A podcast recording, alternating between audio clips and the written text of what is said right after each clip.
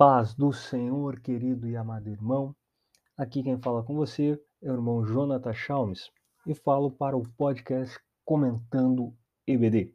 Nós vamos fazer o nosso breve comentário sobre o conteúdo, da, o assunto da lição de número 3 da revista Lições Bíblicas da CPAD, editora CPAD, revista da Escola Bíblica Dominical, Lições Bíblicas. A lição de número 3 do segundo trimestre de 2022, que é o trimestre que nós estamos fazendo alguns comentários, é a lição por título Jesus, o discípulo e a lei.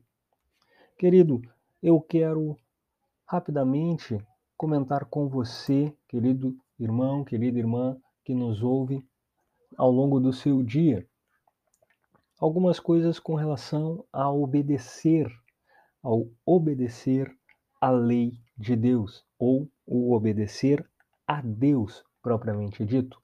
Obedecer, quando nós pensamos em lei, nós pensamos, imaginamos um livro, um código, um índice com um monte de regras, aquilo, uma lista ou duas listas né, a lista daquilo que pode ser feito e a lista daquilo que não pode ser feito. Mas, quando olhamos para a lei de Deus, nós não vemos isso, porque a palavra do Senhor ela deixa claro que para o tempo presente, para a dispensação da graça, que é a dispensação que nós estamos vivendo, não existe mais uma lista daquilo que pode e daquilo que não pode ser feito. Obedecer a Deus vai muito além de observar regras mecânicas, observar regras que eu decoro. E é a responsabilidade de cada cristão diante de Deus compreender que não é uma obediência cega, mecânica, decorada, mas é um posicionamento pessoal diário. É algo que nasce no meu coração por amor a Deus.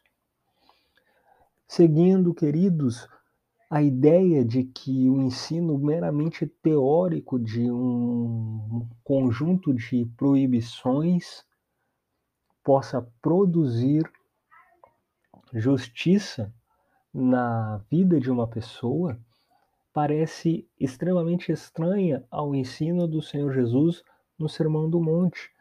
Por que disso?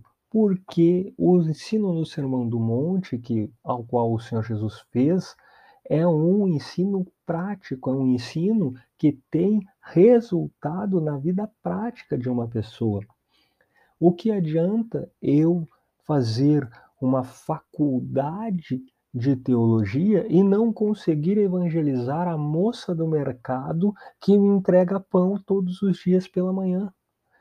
O que adianta eu ser pós-doutorado em teologia e não conseguir evangelizar a caixa do supermercado que eu compro pão todos os dias? O ensino de Jesus a respeito de lei, a respeito da lei de Deus e a lei não como um conjunto de proibições mas como um conjunto de orientações, é um conjunto de orientações com implicações práticas na vida de uma pessoa. É um chamado para uma prática diária. E assim como nós vimos na aula da semana passada, o Senhor Jesus chama para não nos diz não diz aos seus discípulos que os discípulos seriam o sal, mas diz que os discípulos são o sal. E por serem sal, por ser característica essencial de um cristão, se espera que um conjunto de princípios e valores sejam expressos através de condutas práticas do cotidiano. Dentro do ensino de Jesus, a justiça dentro do ensino de Jesus é uma motivação íntima que orienta cada um a fazer aquilo que é certo. O que isso O que significa afirmar isso? Que é interior. Eu sou motivado interiormente, no meu interior, a fazer aquilo que é certo, mesmo que eu não esteja sob a supervisão de ninguém. Mesmo que não haja supervisão de ninguém, eu sou motivado a fazer aquilo que é certo.